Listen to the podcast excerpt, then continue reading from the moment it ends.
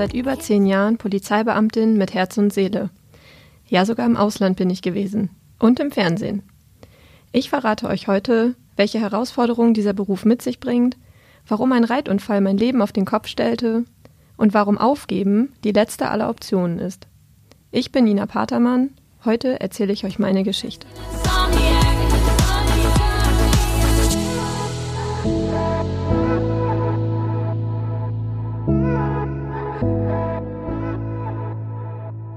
Ja, Celine, nachdem wir die Folge mit meiner Frau nun im Kasten haben, sitzen wir weiterhin bei uns im Podcastraum. Wir haben äh, den nächsten Gast auch schon hier sitzen. Gegenüber von uns sitzt Nina.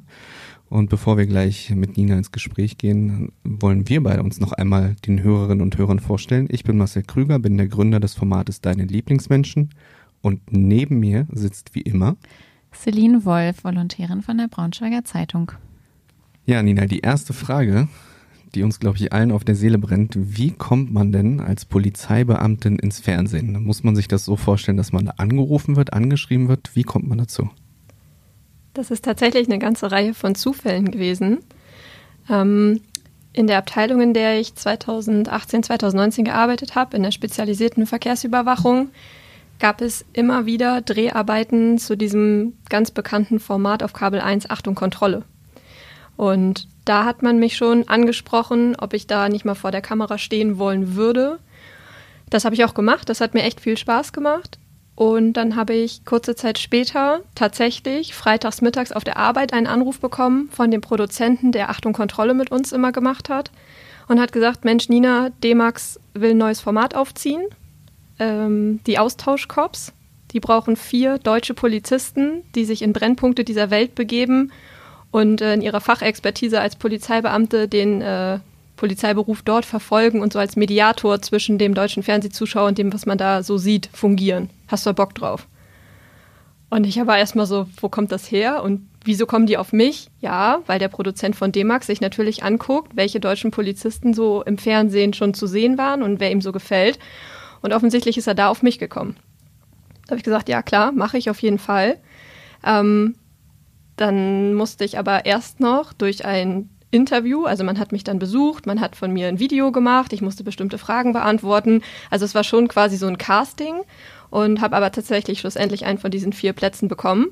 Und dann ein Anruf, herzlichen Glückwunsch, du bist es, an meinem Geburtstag damals und äh, du fliegst nach LA. Gab es auch noch andere Plätze, wo du hättest landen können oder Orte, wo du hättest landen können oder waren alle vier für LA? Nein, also es gab ähm, verschiedene Städte, mit denen D-Max auch im Austausch war. Und es ging aber auch viel darum, was traue ich mir überhaupt zu. Also es war von Anfang meine Voraussetzung war ganz klar ein westlich geprägtes Land, wo Frauen auch akzeptiert werden, ein Land, in dem Englisch gesprochen wird, damit ich mich zur Not auch selbst verständigen kann und selber klarkomme. Ähm, und zur Auswahl standen dann irgendwann Rio de Janeiro, Kapstadt und zwei Städte in den USA. Und dann habe ich halt gesagt, okay, dann auf jeden Fall Los Angeles für mich und da ist die Redaktion auch so mitgegangen. Ich hätte auch Los Angeles gewählt. Aber tatsächlich, wenn ich so sehe, ähm, ja, dass du halt im Speckgürtel von Los Angeles gedreht hast. Ich war vor zwei oder drei Jahren auf einem Roadtrip in Kalifornien und äh, war dann tatsächlich auch in Los Angeles. Und ja, da gab es tatsächlich so ein paar Ecken, wo ich mich sehr unwohl gefühlt habe und auch unsicher gefühlt habe. Wie erging es dir da? So unwohl gefühlt habe ich mich tatsächlich nicht. Ich muss ein bisschen was dazu sagen. Also ich bin halt wirklich im Auftrag von D-Max geflogen. Ich hatte vor Ort keine Hoheitsrecht. Das heißt, ich war nicht bewaffnet. Das geben die Regularien für solche Fernsehformate gar nicht her. Aber ich habe dauerhaft eine schusssichere Weste getragen. Das ist auch Voraussetzung vom Sender und ohne die wäre ich da auch wirklich nicht aus dem Auto gestiegen. Ich habe vor Ort einen Partner bekommen, den ich die ganzen zwei Wochen begleitet habe. Und in Los Angeles ist es ja so, dass man, dass die alleine auf Streife fahren. Der Hintergrund ist tatsächlich relativ simpel. Die Politik von Los Angeles sagt, je mehr Streifenwagen auf der Straße, desto mehr Sicherheit. Und es reicht, wenn einer diesen Wagen fährt. Und deshalb sind die nur einfach besetzt. Sodass ich halt eben auch quasi vorne rechts der Beifahrer war, wo es in Deutschland ja immer noch einen Kollegen gibt. Ein Streifenpartner aus LA, José Petrasa, ähm, war, war, also es hat von Anfang an super zusammengepasst und der hat so gut auf mich aufgepasst, genauso wie sein Team, das äh, bei vielen Einsätzen auch mit dabei war, dass ich zu keiner Zeit irgendwie Angst um mich oder mein Leben hatte. Tatsächlich nicht.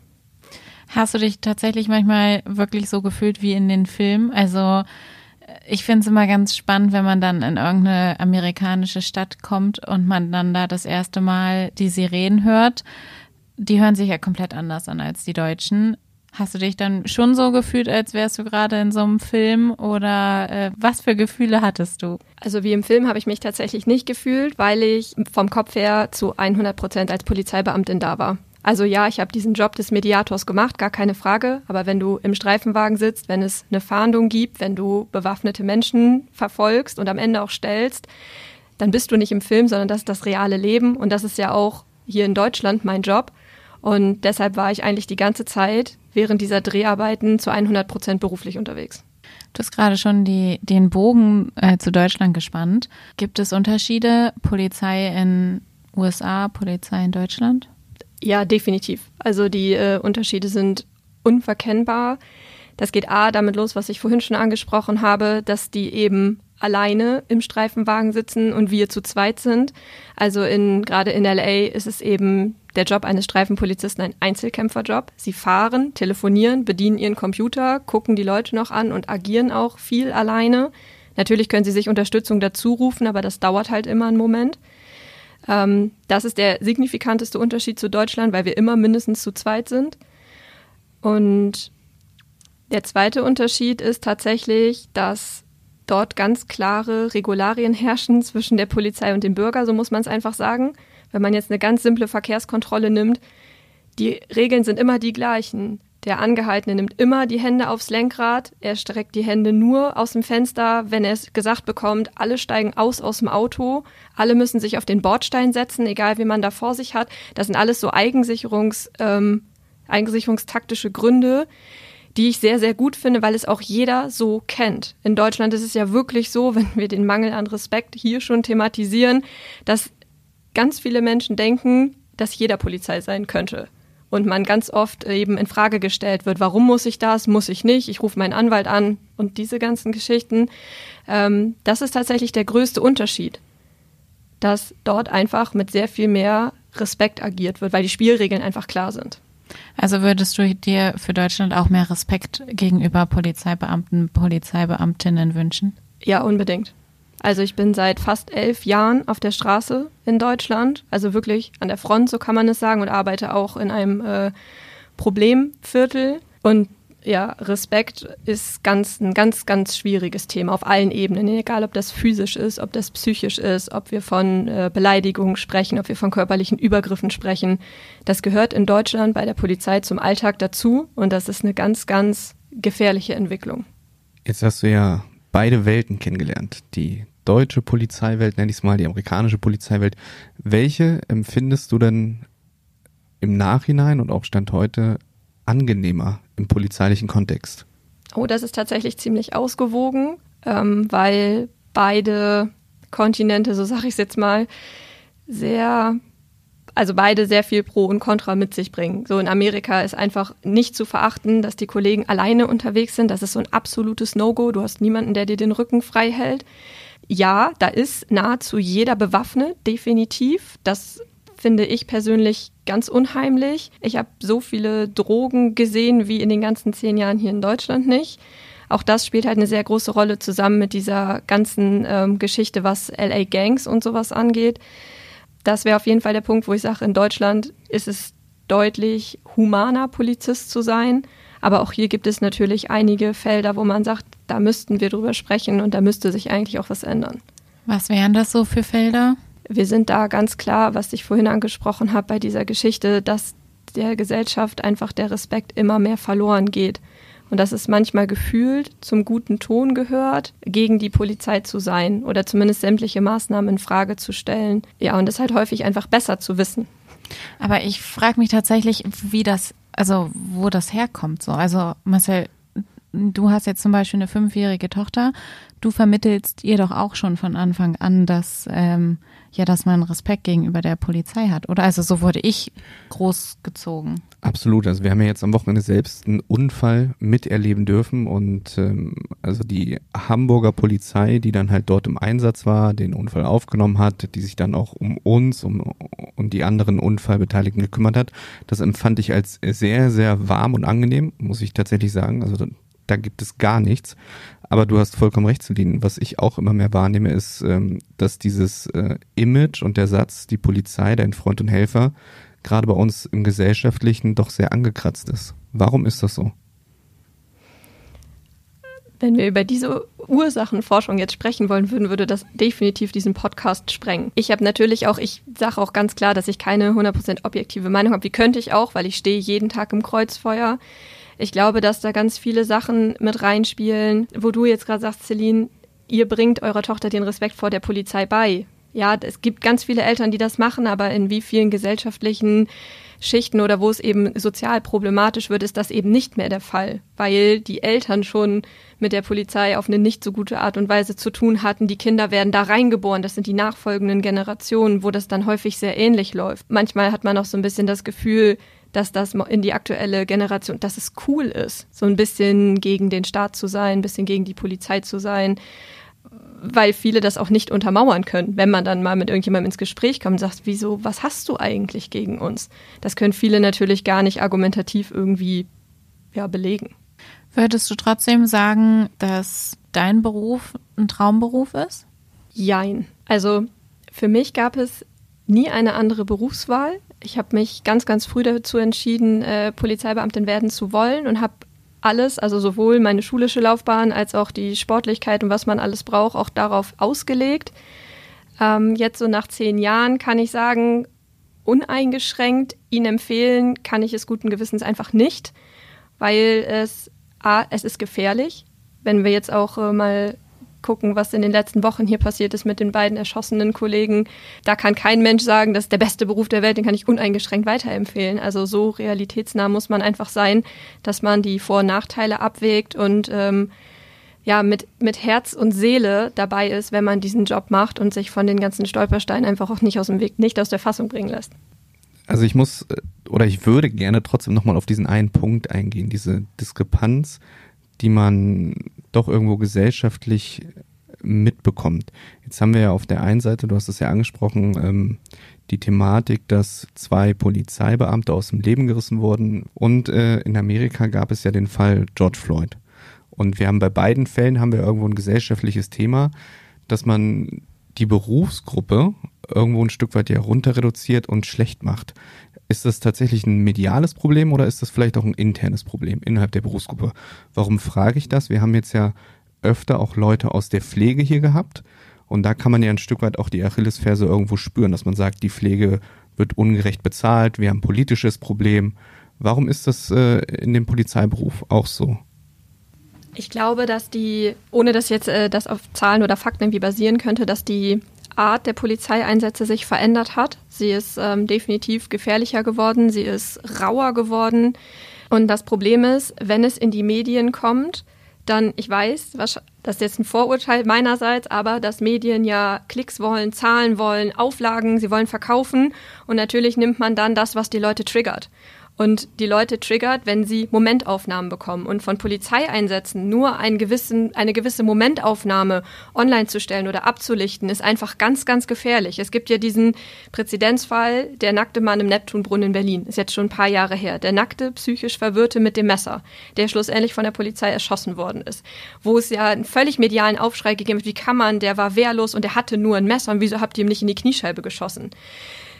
Das sind alles Dinge, wenn man selber aus dieser Berufsgruppe kommt, dass man sagt, ich möchte auf keiner der beiden Seiten irgendwie gestanden haben müssen. Wir bewegen uns ja jetzt in Richtung zu sagen, faktenbasiert äh, tragen wir das Thema in Deutschland medial vielleicht schlecht nach außen, dass wir halt immer nur Ausschnitte zeigen.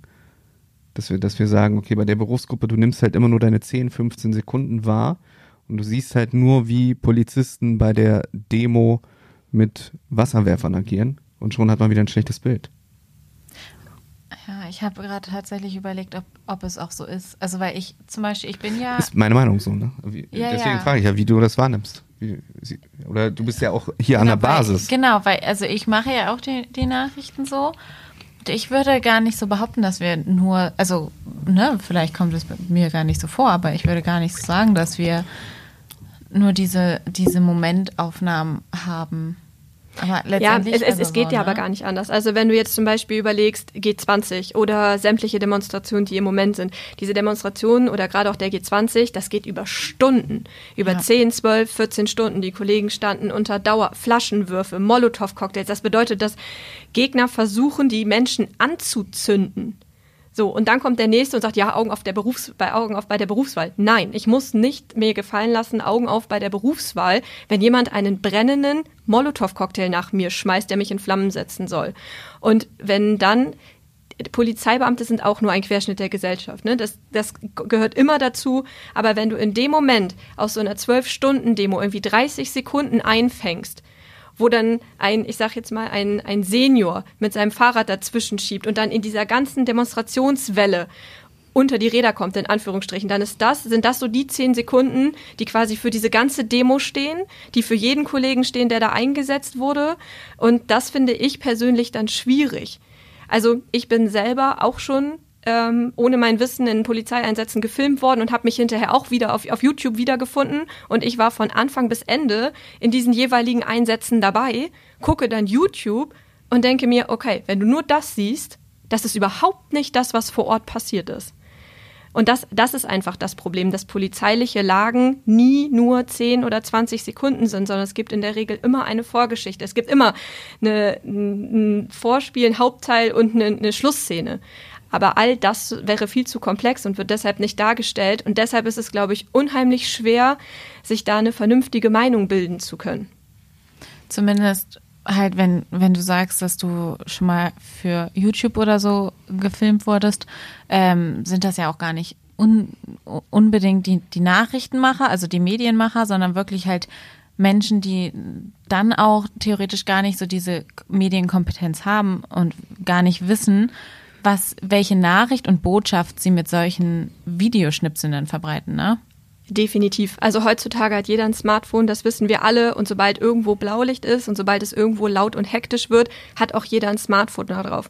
Es gibt eine ganz berühmte Karikatur, ähm, wenn der Kontrahent den Polizisten anschreit, dann guckt keiner hin. Wenn dem Polizisten dann aber der Kragen platzt und er zurückschreit, hast du plötzlich 25 Handys drumrum. Und das ist genau das, ähm, was ich auch jeden Tag erlebe, dass eben sich auch aktiv in polizeiliche Maßnahmen eingemischt wird. Leute, die einfach vorbeikommen, die, die, wie ich eben schon, die ersten zehn Minuten überhaupt nicht mitgekriegt haben, dann aber der Meinung sind, wir würden uns falsch verhalten. Das heißt, du hast dann den Aggressor, den du irgendwie im Zaun halten musst und hast dann immer noch Menschen, die von außen anschreien oder sogar gezielt auf uns losgehen, weil sie der Meinung sind, dass das nicht richtig ist, was wir da machen. Wo ich mir ab und zu die Fra- Frage stelle, nein, wir wissen sehr wohl, was wir tun. So habt doch bitte mal ein bisschen Vertrauen. Das hat schon alles seinen Sinn, auch wenn es nicht immer schön aussieht. Uns geht es mit diesen Situationen auch nicht gut. Gerade diese Geschichten, die auf offener Straße stattfinden, die sehr öffentlichkeitswirksam sind. Uns geht es damit auch nicht gut.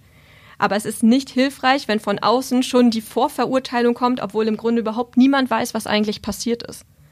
Also findest du eigentlich, dass auch die Gesellschaft ein Stück ja dazu beiträgt, dass die Gesellschaft letztendlich äh, ja so ein schlechtes Bild von der Polizei bekommt? Ich glaube, am Ende äh, die zwei Seiten der Medaille machen es vielleicht sogar auch ein Stück weit äh, spannend und auch mythisch für die Leute trotzdem zu sagen, ähm, diese Berufsgruppe hat etwas Sonderbares. Also wenn wir jetzt nochmal zurückgehen zu unserer Tochter, die ja wirklich sagt, ähm, mit vier Jahren, heute fünf, ich möchte Polizeibeamtin werden und äh, zu Hause dann dementsprechend auch irgendwelche Szenen nachstellt. Also es in Kinderköpfen ist es ja tatsächlich immer noch so, dass man ganz äh, platt sagt, die Polizei ist der Freund und Helfer und alles ist positiv. Ich glaube, das ist ja auch der Kern und das ist auch das Schöne. Alles andere drumherum ist äh, das, was du gesagt hast, Celine, gar nicht mal Medienmache, sondern vielleicht auch ein Stück weit Propaganda. Ja, von, ja, von der Gesellschaft. Also Ja. es ist ja halt spannend, dass du sagst, so in den Kinderköpfen ist das noch so drin und so verankert, dass ähm, ne, dieses Polizei mein Freund und Helfer. Ich bin tatsächlich gespannt, da müssen wir dann wahrscheinlich in 15 Jahren oder so noch mal eine Podcast-Folge machen, ob Lotta dann immer noch sagt, ich möchte Polizeibeamtin werden oder ob sie dann halt tatsächlich auch durch diese zum Beispiel YouTube-Videos, was du eben schon angesprochen hast, Nina, ähm, vielleicht dann, ja, in Anführungszeichen verschreckt ist oder so. Also wir sind als Polizei natürlich auch immer sehr selbst ein Stück weit dafür verantwortlich, was für einen Eindruck wir bei den Menschen hinterlassen. Man darf einfach nicht vergessen, bei mir ist das mein Job. So. Ich habe äh, mit ganz vielen Sachen ganz oft zu tun. Ich sehe wirklich schlimme Dinge. Ich muss mir aber auch immer mal wieder klar machen, dass es immer sein kann, dass der Einsatz, den ich jetzt fahre, für den Bürger oder die Bürgerin der erste Kontakt mit der Polizei ist, die vorher noch keine Berührungspunkte hatten und ich jetzt quasi maßgeblich dafür verantwortlich bin, was sie für einen Eindruck von der Polizei bekommt, die, die sie ja weiter erzählen. So Menschen erzählen total gerne schlechte Dinge weiter. So, mhm. und wenn sie mich jetzt irgendwie auf einem völlig falschen Fuß erwischt und ich bin dann unhöflich, das ist das, was sie dann weiter erzählt. So, oh, ich bin heute von der Polizei kontrolliert worden. Die war unhöflich. Meine Güte. Und das manifestiert sich sofort. Polizei ist, alle, alle sind unhöflich. Dass ich vorher vielleicht bei einem toten Säugling war, deren, dessen Reanimation irgendwie schlecht verlaufen ist, oder dass ich eine schwer verprügelte Frau ins Krankenhaus bringen musste, das interessiert den Bürger nicht, bei dem ich dann im nächsten Moment vielleicht ein bisschen zu dünnhäutig bin. Also manchmal möchte ich demjenigen, den ich dann vielleicht ungerecht behandle, erzählen, was ich schon alles erlebt habe, um auch einfach ein bisschen Verständnis dafür zu wecken, weil es sind auf beiden Seiten immer nur Momentaufnahmen. Die drei Minuten Verkehrskontrolle mit mir ist nur eine Momentaufnahme und andersrum ist es ganz genauso. Und häufig ist es auch so, wenn Menschen mich dann anblaffen, dass ich dann noch sage, kann es sein, dass sie einen schlechten Tag haben? Ich habe ihnen doch gar nichts getan. Und ganz häufig ist es so, ja, heute ist richtiger Montag, ist alles richtig scheiße, tut mir leid, wollte ich nicht. Dass wir einfach ein bisschen, also, dass man sich immer wieder bewusst macht, wie wichtig diese Kommunikation ist und dass viele dann häufig mit einem guten Gefühl nach Hause gehen und sagen, Mensch, heute ist mir was Gutes passiert. So, aber das ist manchmal unter der Schlagzahl, unter der wir arbeiten, es ist wirklich schwer. Tatsächlich finde ich dieses Thema gerade sehr schwer und ähm, ich glaube, man kann auch gar nicht so richtig feststellen oder sagen, so fest so gut, ähm, das schlechte Image oder diese, ja, diese Feindlichkeit gegenüber der Polizei ähm, ist nur durch Punkt A oder durch Punkt B entstanden, sondern ich glaube, da spielen halt mehrere Sachen mit rein, wie wir ja jetzt in den Gesprächen festgestellt haben. Aber gerade die, ähm, die die Polizei, was du ja eben schon gesagt hast, ist auch dafür verantwortlich, was, ja, was die Bürgerinnen und Bürger äh, über die Polizei denken. Deswegen ist es ja auch umso schöner, wenn man dann mal auf Facebook oder so einen Post sieht. Letztens zum Beispiel irgendeine Polizei hat irgendeinen Geburtstagskuchen auf der Straße entdeckt, da ist irgendwie eine Panne gewesen oder keine Ahnung und hat dann ähm, ja, das Geburtstagskind ausfindig gemacht und hat dann da den Kuchen noch rechtzeitig hingebracht. Oder ich glaube, Marcel hatte jetzt auch eine ganz schöne Geschichte. Ähm, beim Unfall hat Lotta das Polizeiabzeichen irgendwie bekommen. Also das sind ja dann auch wieder Sachen, womit man dann auch zeigen kann, hey, wir sind wirklich euer Freund und Helfer. Absolut. Und wir haben ja gerade jetzt die Themen aufgegriffen und auch ähm, ja sind inhaltlich mal reingegangen und haben jetzt auch mal live und hautnah erlebt, wie denn dieser Beruf auch gelebt wird, sowohl in Deutschland als auch in Amerika. Was mich nochmal zu deinem Auslandseinsatz, Nina, interessiert, ähm, weil du ja ganz am Anfang gesagt hast, du wurdest ja ein Stück weit auch gecastet. Gab es da unter den Kolleginnen und Kollegen irgendwie auch ein, ein, Stück weit Neid, dass man dann gesagt hat, äh, Nina geht für zwölf Tage nach LA, warum hat es nicht mich getroffen? Also das, was man mir direkt zugetragen hat, ähm, war durchweg positiv. Es ist natürlich auch so, dass Polizisten sehr, also ihre Privatsphäre sehr schätzen und natürlich ähm, medial so präsent zu sein, wie jetzt in meinem Fall, ähm, für ganz viele ein absolutes No-Go ist. Die sagen, die Chance an sich ist richtig cool, hätte ich selber nie machen wollen. Ich möchte gar nicht, dass man mein Gesicht mit meinem Beruf in Verbindung bringt. Ähm, für mich war das aber total in Ordnung und sie haben dann schon auch echt alle mitgefiebert. Das war schon, war schon süß. Deshalb ist es heute umso schöner und spannender, dass wir hautnah und live mit dir heute mal genau über solche Themen sprechen können. Was mir hängen geblieben ist, ganz am Anfang in deinem Intro, ist der Reitunfall der doch ein Stück weit eine große und tragende Rolle spielt in deinem Leben.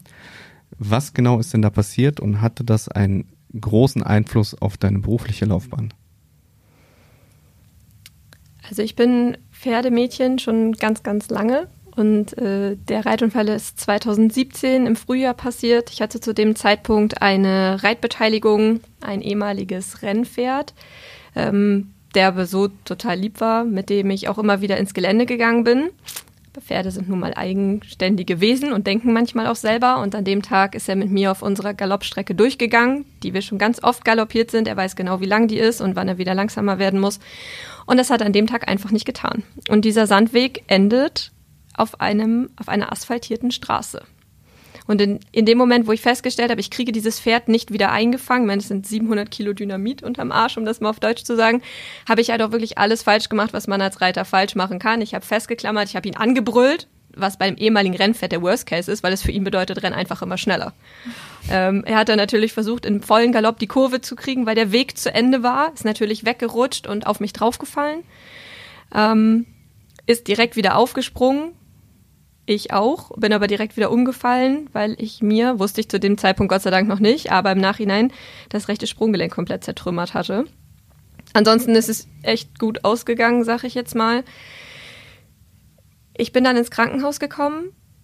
Es war der erste Knochenbruch meines Lebens und ich dachte so, ja, sechs Wochen, dann ist das wieder gut. Kann ja so schlimm nicht sein.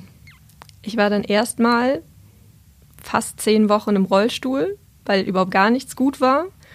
Und habe dann im weiteren Verlauf noch zwei Operationen gehabt, bis dann Ende 2017 ich wieder beim Chirurgen war, der mich die ganze Zeit über betreut hat, der dann meine Akte zugeklappt hat, sie mir in die Hand gedrückt hat und gesagt hat, Frau Patermann, es tut mir leid, ich kann nichts mehr für Sie tun, ich bin mit, mein, mit meinem Latein am Ende. Habe ich gesagt, wie? Mit Latein am Ende. Also ich war immer noch auf Krücken. Ich sage, wie soll, wie soll das gehen? Ich sage, mein Fuß ist nicht in Ordnung, ich bin Polizeibeamtin, meine Beruf, also meine körperliche Fitness ist meine Lebensversicherung was soll das heißen? Er hat gesagt, ja, Sie müssen sich einen anderen Arzt suchen, ich weiß es nicht mehr.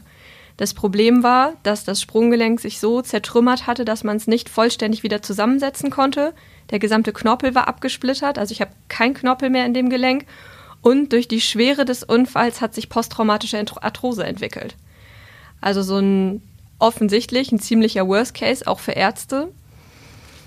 Es hat sich dann ein ziemlicher Ärzte-Marathon angeschlossen. Ich bin irgendwann äh, zur chronischen Schmerzpatientin diagnostiziert worden. Und äh, man hat mir immer wieder gesagt, dass mit der Arthrosis in, in, ihrem Alter ein Riesenproblem und sie werden immer hinken, sie werden nicht mehr vernünftig gehen können. Und ich habe immer gesagt, das geht doch nicht. Ich sage, auf meiner Akte steht doch, was ich beruflich mache. Ich sage, Sie müssen sich etwas einfallen lassen. Schlussendlich waren es tatsächlich die Therapeuten, mein Physiotherapeut, der mich über lange Zeit begleitet hat, und eine Ergotherapeutin in einer Schmerztherapie, die mit ihren zum Teil echt unkonventionellen Ansätzen dafür gesorgt haben, dass meine Rezeptoren im Rückenmark, wo der Schmerz gespeichert war, wieder neu beschrieben werden konnten. Und ich dann angefangen habe, immer mehr positive Erfahrungen mit diesem Fuß zu sammeln, immer weniger Schmerzen zu haben. Und also ich habe immer noch keinen Knorpel und ich merke immer noch, wenn das Wetter draußen schlecht ist. Also der Fuß ist unheimlich wetterfühlig und der ist ja auch nicht wieder vollständig. Aber ich habe zumindest die Schmerzen im Griff, ohne dauerhaft von Medikamenten abhängig zu sein. Und habe mich auch sportlich wieder zurückgekämpft mit Joggen, mit Kraftsport. Längst nicht mehr in dem äh, Ausmaß wie vorher, aber so, dass ich sagen kann, ich bin für meine Kollegen da, ich bin auf der Straße sicher ich kann den Bösewichten hinterherlaufen und ich kann äh, auch rangeln, wenn es notwendig ist. Krass. ja, also das ist, ähm, also ich stelle mir gerade die Frage, wie groß auch dieses Loch ist, in das man da fällt und wie man da überhaupt wieder rauskommt, weil äh, so wie sich das gerade angehört hat, warst du ja, obwohl du vorher nie große Berührungspunkte hattest mit dem Krankenhaus oder mit irgendwelchen Knochenbrüchen, Operationen, äh, von heute auf morgen körperliches Wrack. Also ich bin in meinem ganzen Leben nie sonderlich schwer verletzt gewesen. Einmal habe ich mir die Bänder gerissen im Fuß, aber mehr auch nicht. Ähm, und ich habe mich immer blind auf meinen Körper verlassen, tatsächlich, sowohl im Job als auch privat. Und dieser Unfall hat mir meine körperlich persönlichen Grenzen aufgezeigt und auch die Grenzen ähm, von Ärzten, in die ich bis jetzt oder bis zu dem Zeitpunkt auch immer ein ziemlich uneingeschränktes Vertrauen hatte. Ähm, das Loch, in das ich gefallen bin, ist mit Worten nicht zu beschreiben, bin ich ganz ehrlich. Eine Riesenstütze war mein Hund. der musste ja raus. Ich hatte keine Wahl. Hätte ich den Hund nicht gehabt, wäre ich nicht mehr rausgegangen, weil zu anstrengend und ich habe den Sinn auch nicht mehr gesehen.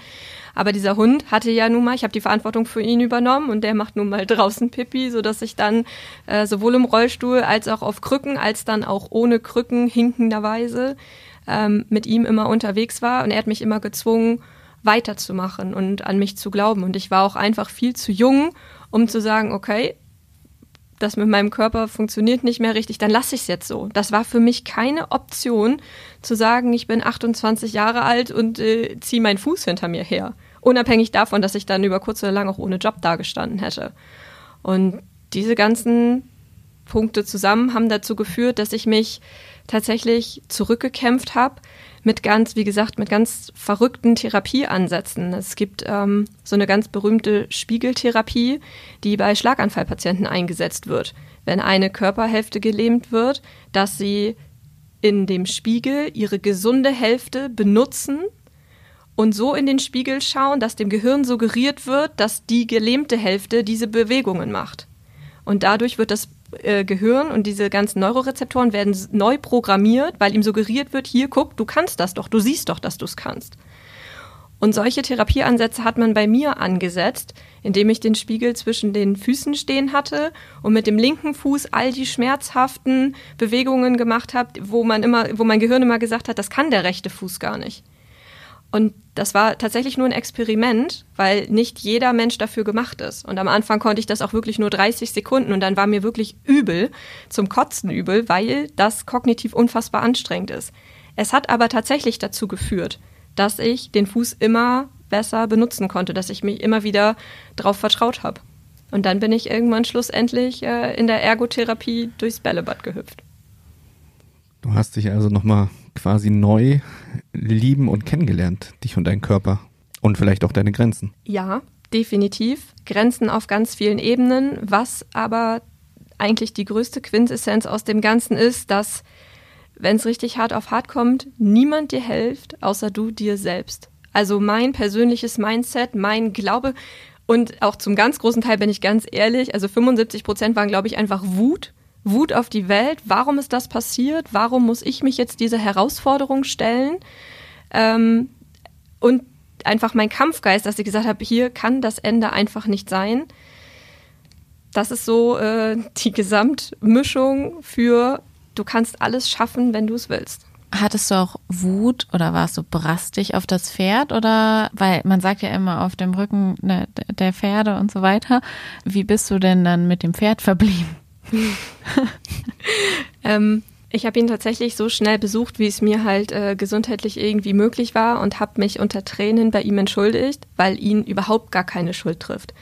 So, er ist eigentlich, also er ist total lieber, er hat das nicht böse gemeint, definitiv nicht, das war keine böse Absicht.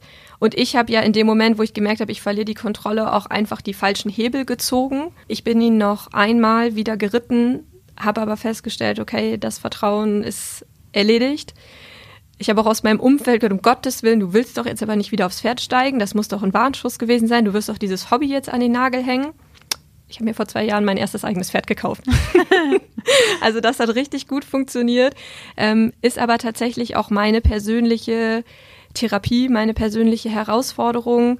Ähm, ja, und bin total froh, dass ich das gemacht habe. Und es stand nie zur Debatte, dieses, äh, dieses Hobby aufzugeben. Bist du dann auch beruflich in der Reiterstaffel oder da dann nicht? Nein, ähm, das Bundesland, in dem ich arbeite, hat keine Reiterstaffel. Wäre ich in einem Bundesland gelandet, das eine hat, hätte ich sicherlich versucht. Ähm, so bin ich aber ganz froh, dass ich das Hobby, was für mich auch emotional ein ziemlicher Ausgleich ist zum Job, eben nicht mit meinem Beruf verbinde, sondern dass ich das äh, tatsächlich gezielt trennen kann. Und tatsächlich ist es dann wahrscheinlich auch, wenn du sagst, emotionales Hobby, ähm, auch mal schön, ja, nach dem, nach der Arbeit dann äh, zum Stall zu gehen und äh, dann vielleicht auch negative Erlebnisse einfach dort auch verarbeiten zu können, oder? Ja, definitiv. Also mein Pferd und der Stall, das ist so ein bisschen, ich nenne es immer liebevoll, mein kleines Bullabü. Ähm, wobei mein Pferd so sensibel ist, wenn ich nach dem richtigen Scheißtag auf der Arbeit bei ihm ankomme, dann rennt er aus Prinzip immer erstmal weg, weil er diese Stimmung halt einfach mitkriegt. Ähm, und es ist auch immer noch Traumatherapie und das wird auch nie wieder ganz weggehen. Ich habe mir vorher, die Jahre vorher, die ich auf dem Pferderücken war, nie Gedanken darüber gemacht, wie schwer ich mich verletzen könnte, wenn das mal in die Hose geht. Jetzt ist es passiert und jetzt ist es halt allgegenwärtig und das ist immer so ein innerer Kampfgeist oder so ein innerer Kampf bei der jetzigen Hobbyausübung. Ähm, und auch bei allem anderen in meinem Leben bin ich auch ganz ehrlich, also einmal so schwer zu verunfallen, hat in meinem Fall echt dazu geführt, dass ich bei ganz vielen Sachen nicht denke so, oh geil, machen wir auf jeden Fall, sondern ich immer erstmal überlege, ha, was kann im schlimmsten Fall passieren? Also ich bin sehr viel vorsichtiger geworden, was mich angeht, aber was auch meine Mitmenschen angeht, weil ich halt gesehen habe, wie, wie schnell es gehen kann. Ähm, aber wenn man etwas wirklich will, da sind wir wieder bei dem Willen. Ich hätte dieses Hobby einfach an den Nagel hängen können. Zusammen mit dem Reitunfall, so ja, das war das Zeichen, das ist nicht dein Hobby, lass es sein. Konnte ich aber nicht, weil die Arbeit mit den Tieren und vor allen Dingen die Arbeit mit den Pferden mir so viel Spaß macht und mir so viel gibt und mich einfach immer wieder erdet, dass ich ähm, das unbedingt in meinem Leben behalten wollte. Aufgeben ist also die letzte Option. Das können wir an der Stelle festhalten. Aber ich höre auch ein Stück weit raus, dass sich der Fokus schon ein Stück weit in deinem Leben auch verändert hat. Dass du gesagt hast, dieser Unfall, der hat ja ein Stück weit auch was mit dir gemacht und du, du nimmst die Dinge ja auch anders wahr. Du, du brichst das ein bisschen runter, du sagst, was kann ich mir heute noch zutrauen, was kann ich mir erlauben. Vielleicht gehst du auch mal ein bisschen weniger gestresst nach Hause und sagst, okay, da habe ich mein Pferd, da habe ich meine kleine eigene Welt geschaffen. Also ich glaube schon ein Stück weit rausgehört zu haben, dass der Fokus und die Sichtweise aufs Leben sich ein Stück weit geändert hat. Ist das so? Ja, ich musste vor allen Dingen ähm, lernen, dass die Kopf durch die Wand Methode nicht immer funktioniert. Ich habe kurz nach dem Unfall ähm, ein paar Gesprächsstunden bei einem Therapeuten gehabt und habe da eigentlich nur in meinem Rollstuhl gesessen und wütend vor mich hingeheult, warum ausgerechnet ich, was soll das? Und der hat zu mir gesagt, das kann ich Ihnen jetzt nicht sagen, aber diese Verletzung wird lange dauern und sie werden in der Zeit verstehen, warum ihnen das passiert ist. Und das ist tatsächlich so, weil ich immer so ein Hans Dampf in allen Gassen war. Es gab immer nur Plan A. Und wenn Plan A nicht ging, dann bin ich so lange gegen die Wand gerannt, bis Plan A eben weiter funktioniert hat. Und das habe ich gelernt. Also meine Grundeinstellung zu ändern, festzustellen, es ist auch okay, wenn irgendwas mal nicht funktioniert oder wenn du irgendwas auf halber Strecke feststellst, ist doch nicht meine Welt. Dass es okay ist zu sagen, ich muss nicht auf Krampf alles durchziehen. Ich kann auch einen Umweg gehen oder ich kann was ganz anderes machen. Also ich bin sehr viel demütiger ähm, dem Leben und vor allen Dingen mir selber gegenüber geworden dadurch. Ja, wir haben äh, viel mitgenommen heute aus dem Gespräch. Ähm, du hast uns einmal auch ein Stück weit ja über deinen Auslandseinsatz berichtet, aber auch nochmal die Welt aufgezeigt, wie sie denn ist, ähm, auch gesellschaftlich wenn man sich in dieser spannenden Berufsgruppe des Polizeibeamten befindet. Also ich persönlich fand das sehr, sehr spannend. Ähm, habe auch nochmal mitgenommen, dass ein Reitunfall den Fokus aufs Leben auch nochmal ein Stück weit verändert. Auch da ähm, hast du uns ja teilhaben lassen, wie das Ganze dann vonstatten gekommen ist. Was äh, abschließend, ja, mir nochmal ein Stück weit auf der Seele brennt, Nina, auch persönlich. Wo siehst du dich in fünf Jahren? Auf jeden Fall auf dem Rücken meines Pferdes und hoffentlich einfach ganz, ganz nah bei mir selbst. Ich möchte in fünf Jahren in den Spiegel gucken können und sagen können, ja, das ist der Mensch, der ich immer sein wollte. Also halten wir fest, Celine, dass das Glück doch auf dem Rücken der Pferde liegt. Genau. Nina, vielen Dank, dass du heute Gast warst in unserem Podcast und wir wünschen dir alles, alles Gute. Danke.